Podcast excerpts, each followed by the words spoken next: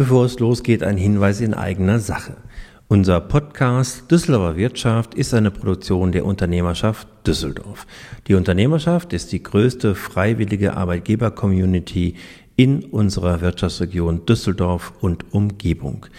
Wir sind Sprachrohr und Interessengemeinschaft der Betriebe in der Stadt und in der Region und wir sind als Arbeitgeberverbände mit einem Start-up-Spirit seit über 100 Jahren vor Ort.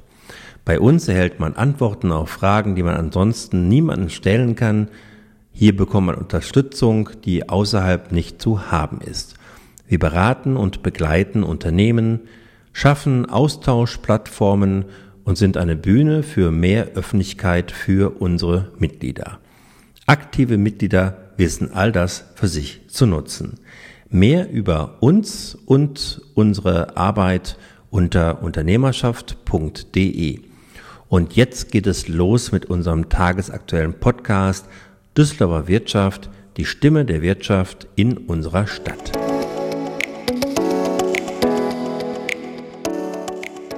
Die vierte Welle trifft das Land mit voller Wucht. Die Pandemielage wird immer kritischer.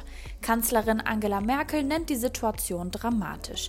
Jetzt hat der Bundestag 3G und Homeoffice-Pflicht für Beschäftigte und Betriebe beschlossen. Und unsere Podcast-Redaktion bringt heute dazu eine Special-Ausgabe der Düsseldorfer Wirtschaft raus. Viele Unternehmen befürworten die Einführung der 3G-Regel am Arbeitsplatz. Allerdings gibt es auch Tücken und Fallstricke. Was bedeuten die neuen verschärften 3G-Regeln für unsere Betriebe? Dies klärte ich, Lisa Marie, gestern im Rahmen eines WhatsApp-Talks mit Rechtsanwalt Alexander Jarre und er ist Arbeitsrechtler bei den Düsseldorfer Arbeitgeberverbänden. Und an dieser Stelle jetzt einmal ein ganz herzliches Hallo in die Runde zu unserer Special-Ausgabe. Ja, zunächst stellte ich Alexander Jahre die Frage, ab wann die Unternehmen ihre Mitarbeiterinnen und Mitarbeiter auf den 3G-Status kontrollieren müssen. Die 3G-Regel am Arbeitsplatz, die soll am 24.11., das heißt schon am Mittwoch dieser Woche in Kraft treten. Das Gesetz ist ja in der vergangenen Woche im Eiltempo sozusagen im Bundestag und Bundesrat verabschiedet worden. Das heißt, alle Unternehmen, aber auch die Arbeitnehmer, die müssen sich jetzt innerhalb kürzester Zeit auf diese neue Lage einstellen. 3G bedeutet ja geimpft, genesen oder getestet. Und ab dem 24. November dürfen also Arbeitnehmerinnen und Arbeitnehmer nur noch im Betrieb arbeiten, wenn sie einen solchen Status nachweisen können. Ist das richtig, Herr Jahre? Das ist äh, richtig. Im Gesetz steht, dass Beschäftigte eine Arbeitsstätte nur betreten dürfen, wenn sie geimpft, genesen oder getestet sind. Das ist also zunächst einmal eine Pflicht, die den Arbeitnehmer selbst trifft. Das bedeutet also er, der Arbeitnehmer, der muss dafür sorgen, dass er seinen 3G-Status beim erstmaligen Betreten des Betriebes an einem Arbeitstag auch nachweisen kann. Er muss also einen Impf-, Genesenen oder Testnachweis mit sich führen und muss ähm, den dann auch auf Nachfrage vorlegen können. Ansonsten darf er seine Arbeitsstätte nicht betreten. Und unter einer solchen Arbeitsstätte, ja, da ist das gesamte Betriebsgelände inklusive auch der Außenflächen gemeint und gegebenenfalls auch externe Baustellen, die würden auch dazu gehören. Und auch an Sammeltransporten, welche von Arbeitgebern schon mal organisiert werden, darf der Arbeitnehmer nur mit 3G-Status auch teilnehmen. Beschäftigte und auch Arbeitgeber selbst dürfen also eine Arbeitsstätte nur noch betreten, wenn es diesen Nachweis gibt. Und für die Kontrolle der Nachweise ist der Arbeitgeber verantwortlich und jede Mitarbeiterin und jeder Mitarbeiter sind verpflichtet, den 3G-Status nachweisen zu können. Ich fragte Alexander Jahre daraufhin auch, wie dieser Nachweis denn erbracht werden könnte. Einfach ist das natürlich bei den Geimpften und den Genesenen. Diese können zum Beispiel auf ihrem Smartphone ein EU-konformes Impf- oder Genesenentestat vorlegen. Alternativ, und das ginge auch, könnten sie den Nachweis durch ein entsprechendes Zertifikat in Papierform erbringen. Wichtig ist aber zu beachten, dass der Geimpfte auch vollständig geimpft sein muss. Das heißt, es reicht nicht eine einzige Injektion, vielmehr müssen zwei ähm, Injektionen erfolgt sein und auch nach der zweiten eine zweiwöchige Frist abgelaufen sein. Und bei den Genesenen, da ist äh, darauf zu achten, dass die positive Testung mindestens 28 Tage und maximal sechs Monate zurückliegt. Ja, und die Beschäftigten, die einen Testnachweis erbringen, bei denen muss darauf geachtet werden, dass dieser nicht älter als 24 Stunden ist. Nur wenn es sich bei dem vorgelegten Test um einen als besonders sicher geltenden PCR-Test handeln sollte, dann ausnahmsweise darf dieser bis zu 48 Stunden alt sein sogar. Ich denke, das ist besonders wichtig zu wissen und nochmal kurz zusammengefasst. Der Geimpfte muss also doppelt geimpft sein und wer an Corona erkrankt war und mittlerweile genesen ist, dessen positives Ergebnis muss mindestens 28 Tage und maximal sechs Monate zurückliegen.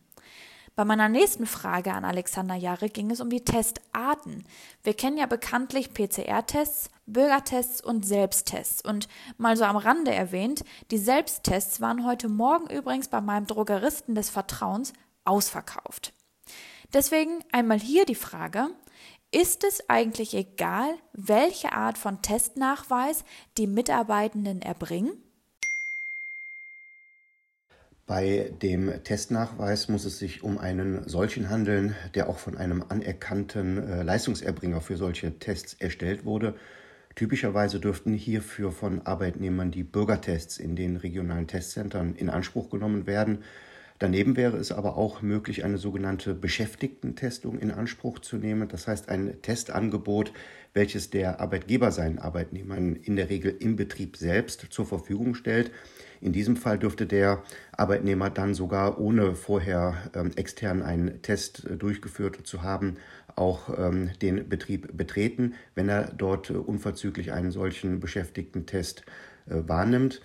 Ja, und die sogenannten Selbsttests, die jedermann im Einzelhandel erwerben kann, beziehungsweise die auch weiterhin von den Arbeitgebern, den Arbeitnehmern zweimal wöchentlich äh, angeboten werden müssen, auch die können zur Anwendung gelangen. Dabei bei diesen Selbsttests ist allerdings zu berücksichtigen, dass der Arbeitnehmer diesen äh, Selbsttest dann nicht unbeaufsichtigt durchführen darf. Also ein vom Arbeitnehmer in Eigenregie durchgeführter Selbsttest, der wäre kein geeigneter äh, Testnachweis. Äh, vielmehr eignen sich solche Selbsttests nur dann als Nachweis, wenn sie auch von einem Beauftragten des Arbeitgebers, der dann auch dazu äh, entsprechend geschult worden ist, äh, unter Aufsicht durchgeführt werden und dann auch das Ergebnis von ihm entsprechend dokumentiert wird. Also, am einfachsten und besten ist der Bürgertest, den wir an vielen Orten in der Stadt und in der Region durchführen können. Wir bekommen das Ergebnis auf Smartphone oder müssen halt eben 20 Minuten vor Ort auf das schriftliche Ergebnis warten. Mittlerweile bieten ja auch viele Unternehmen eine Testung direkt im Betrieb an und als drittens quasi funktionieren auch immer noch die Selbsttests, die allerdings nur beaufsichtigt durchgeführt werden dürfen, damit sie dann am Ende auch wirklich anerkannt werden. Ja, äh, auf unserer Homepage übrigens gibt es nochmal alle Düsseldorfer Testzentren, die Sie in der Nähe und in der Umgebung so finden können. Dazu dann aber mehr auf www.unternehmerschaft.de. Wir machen weiter mit Alexander Jarre und ihm stellte ich noch die Frage, was passieren würde, wenn dem Arbeitnehmer und der Arbeitnehmerin Kosten für den Test entstehen. Denn der Selbsttest im Laden kostet natürlich Geld und der Bürgertest ja teilweise wohl auch. Der Arbeitnehmer muss eventuell anfallende Kosten für einen Test selber tragen. Der Arbeitgeber muss hierfür auch keine anfallenden Kosten erstatten, da es ja äh, eine Pflicht des Arbeitnehmers ist, den Testnachweis beim Betreten der Arbeitsstätte auch erbringen zu können. Immerhin seit dem 13.11. kann ja auch wieder mindestens ein Bürgertest pro Woche kostenlos in Anspruch genommen werden. Und auch die Zeit im Übrigen, die ein Arbeitnehmer für die Durchführung eines äh, Tests aufbringen muss, die würde auch nicht als bezahlte Arbeitszeit gelten. 3G am Arbeitsplatz. In unserem Podcast-Special klären wir heute die wichtigsten Fragen mit Alexander Jarre. Er ist Arbeitsjurist bei den Düsseldorfer Arbeitgeberverbänden. Jetzt machen wir aber erst einmal eine kurze musikalische Pause und unser Produzent Frank Wiedemeyer spielt einen Titel ein.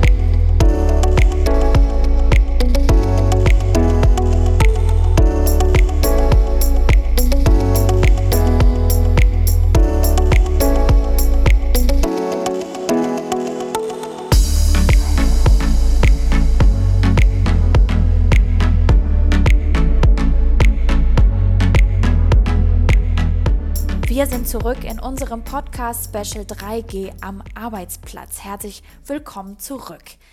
So, als nächstes wollte ich von Alexander Jahre wissen, ob es auch irgendwelche Ausnahmen gibt, bei denen kein 3G-Nachweis bei der Arbeit erbracht werden muss. Im Gesetz steht, dass der 3G-Status immer dann nachgewiesen werden muss, wenn in einer Arbeitsstätte physische Kontakte zwischen Arbeitnehmern oder zu Dritten erfolgen können.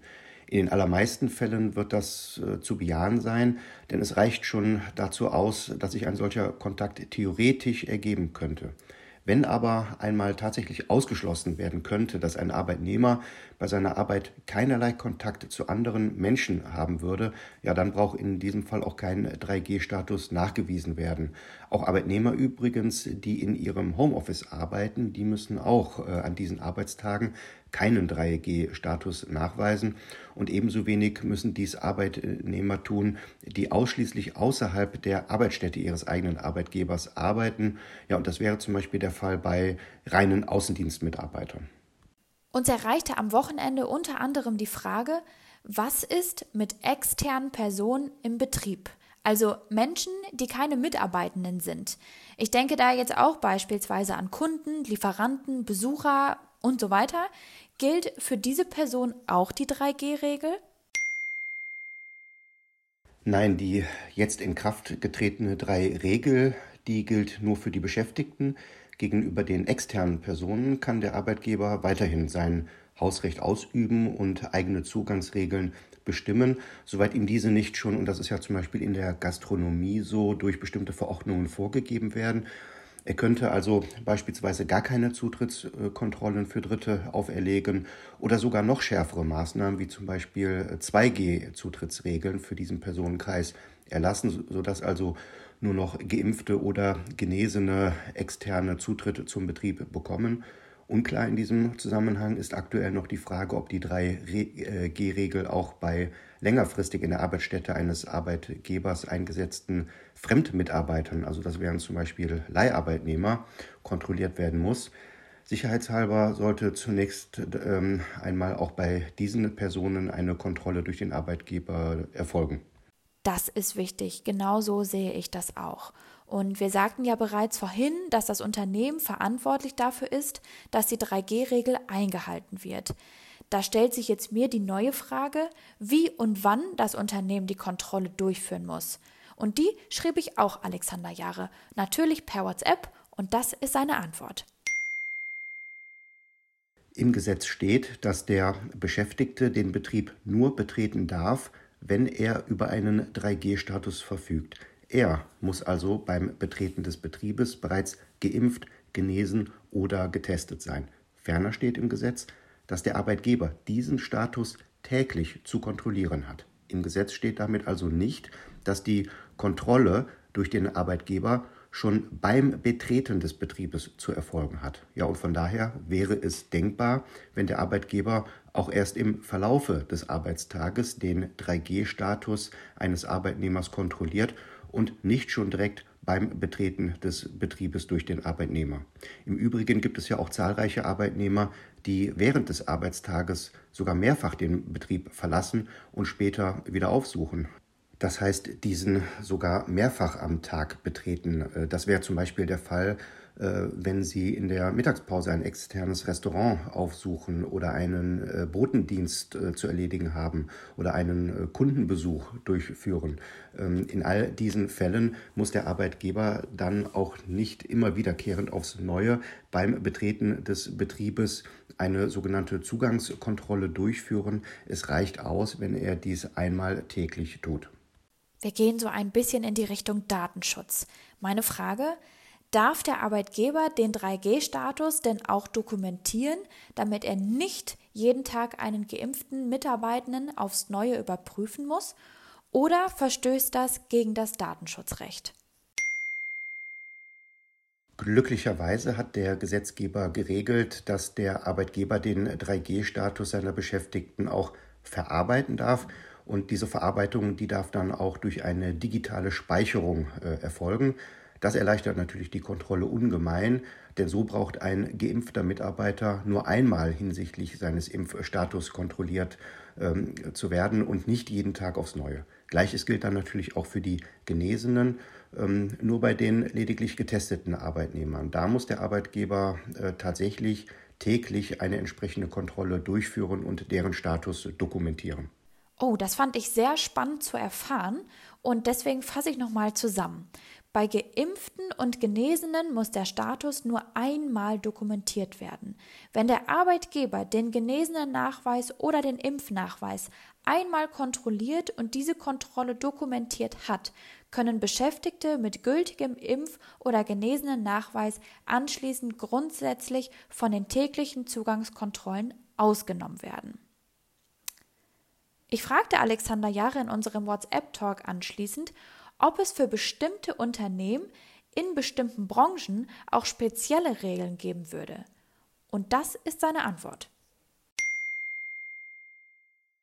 Ja, die äh, gibt es und zwar für Unternehmen, in welchen besonders vulnerable Personengruppen anzutreffen sind. Das wäre zum Beispiel in Altenheimen, Pflegeheimen und äh, Krankenhäusern der Fall. Diese Einrichtungen dürfen nur mit einem negativen Corona-Test betreten werden und diese tägliche Testpflicht, die gilt in diesen Einrichtungen dann sogar auch für geimpfte und genesene Personen und auch für jeden Besucher dieser Einrichtung. Und ähm, diese Unternehmen, die müssen ähm, auch für ihre jeweiligen Betriebe ein äh, Testkonzept erstellen und nachweisen können. Ich traue mich mal was zu fragen, weil es mich einfach interessiert. Was würde passieren, wenn ein ungeimpfter, eine ungeimpfte und nicht genesene Arbeitnehmer oder Arbeitnehmerin nicht bereit ist, sich testen zu lassen? Dann kann er ja theoretisch nach der neuen Verordnung nicht arbeiten. Und deswegen wollte ich wissen, kann er denn trotzdem seine Vergütung fordern? Nein, äh, das kann er nicht äh, tun. Ein Arbeitnehmer, der nicht bereit äh, ist, seinen 3G-Status offenzulegen oder sich testen zu lassen, kann äh, schlicht und ergreifend nicht in der Arbeitsstätte eingesetzt werden als Arbeitnehmer. Wenn er auch ansonsten dann keine Arbeitsleistung für den Arbeitgeber erbringen kann, das wäre ja zum Beispiel der Fall, wenn er vom Homeoffice aus arbeiten könnte, dann hat er aber auch keinen Anspruch auf Fortzahlung der Vergütung für die Zeit, in der er nicht eingesetzt werden kann. Wenn der Arbeitnehmer sich äh, beharrlich weigern sollte, riskiert er sogar eine Abmahnung und gegebenenfalls sogar eine Kündigung, denn er verstößt ja dann mit seinem Verhalten auch gegen seine Treuepflichten aus dem Arbeitsverhältnis.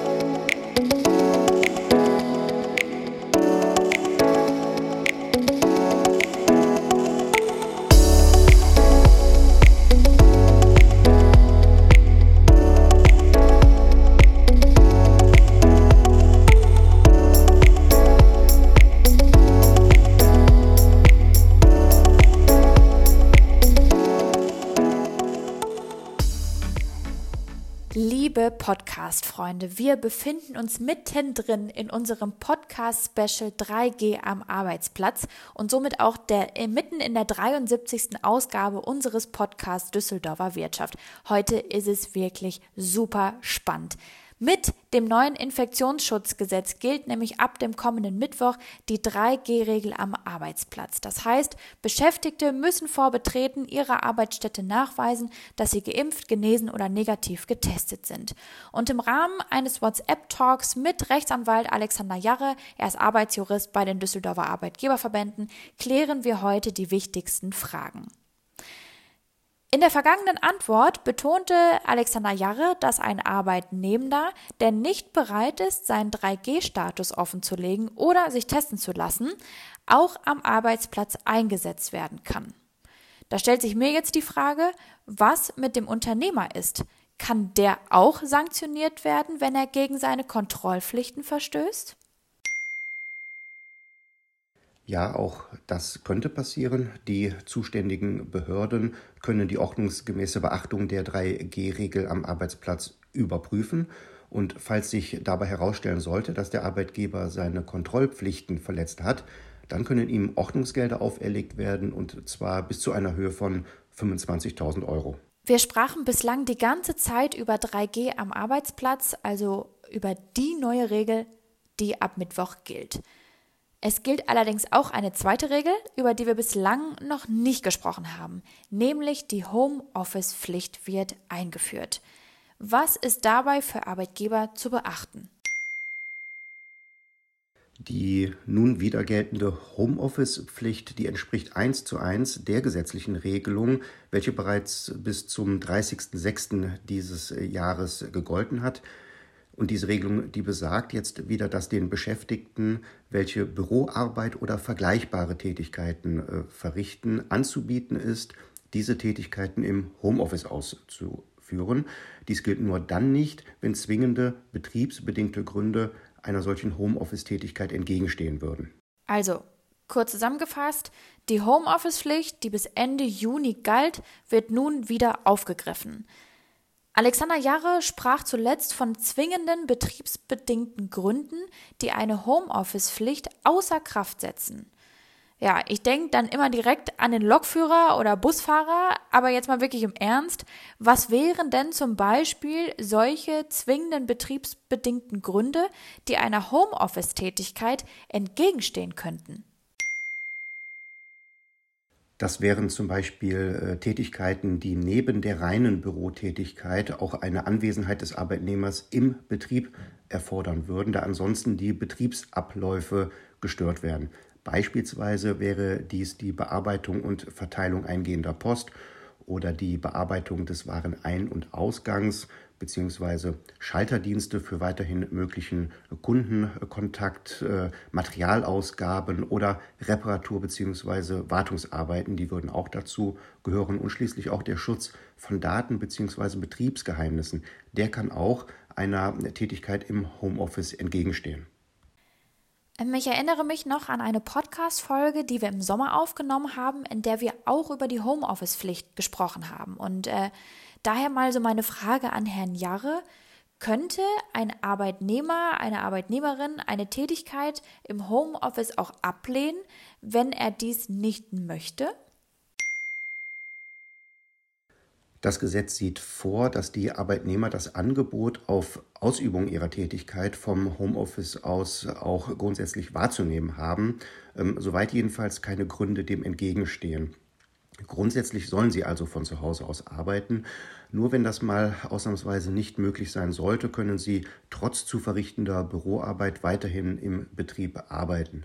Ja, und Gründe, welche eine Homeoffice-Tätigkeit ausschließen könnten, das wären zum Beispiel räumlich äh, beengte Verhältnisse in der eigenen Wohnung des Arbeitnehmers oder doch die Gestörungen durch Dritte, also laute Arbeitsumgebungen oder eine unzureichende technische Ausstattung in äh, den eigenen Räumlichkeiten. Ja, und diese Gründe, die müssten dann vom Arbeitnehmer auch auf Verlangen des Arbeitgebers diesem jedenfalls formlos äh, kurz mitgeteilt werden können. Mit dem neuen Infektionsschutzgesetz gilt ab kommenden Mittwoch die 3G-Regel am Arbeitsplatz und die Homeoffice-Pflicht. Mit Alexander Jarre, dem Arbeitsjuristen der Düsseldorfer Arbeitgeberverbände, sprach ich gestern in einem WhatsApp-Talk über offene Fragen, Fallstricke und natürlich auch Fettnäpfchen. Und an dieser Stelle einen ganz herzlichen Dank an Sie, Alexander Jarre. Ja, liebe Podcast-Freunde, dies war die 73. Folge unseres Podcasts Düsseldorfer Wirtschaft und das Konzept kam auch direkt von Alexander Jarre und die Idee hatte zuvor Christoph Sochert. Redaktion und Moderation, das war ich, Lisa Marie Fitzner und produziert wurde natürlich alles von Frank Wiedemeyer. Wenn Ihnen gefallen hat, was Sie gehört haben, dann dürfen Sie uns natürlich wie immer sehr gerne abonnieren ähm, auf Ihren persönlichen Podcast-Plattformen. Wir sind eigentlich überall zu finden und Sie dürfen uns natürlich auch sehr gerne weiterempfehlen in Ihren beruflichen und privaten Netzwerken. Und ganz wichtig, hinterlassen Sie uns auch super gerne ein Gefällt mir. Unseren Podcast gibt es übrigens schon seit März 2020 und wir sind die Stimme der Düsseldorfer Wirtschaft und bleiben natürlich weiterhin kosten- und werbefrei. Und jetzt am kommenden regulären Freitag unseres Podcasts geht es dann auch an dieser Stelle weiter und wir sprechen dann über smarte Ausbildungsideen bei Siemens. Und im Gespräch, also in unserem Expertentalk, ist dann Siemens Ausbildungschef Holger Bendler zu Gast. Ja, das war ich, Lisa Marie Fitzner, und ich wünsche Ihnen einen angenehmen Resttag. Wir hören uns auf jeden Fall wieder, entweder am Mittwoch auf Antenne Düsseldorf ab 19.04 Uhr oder an dieser Stelle am kommenden Freitag. Alles Gute und bleiben Sie gesund.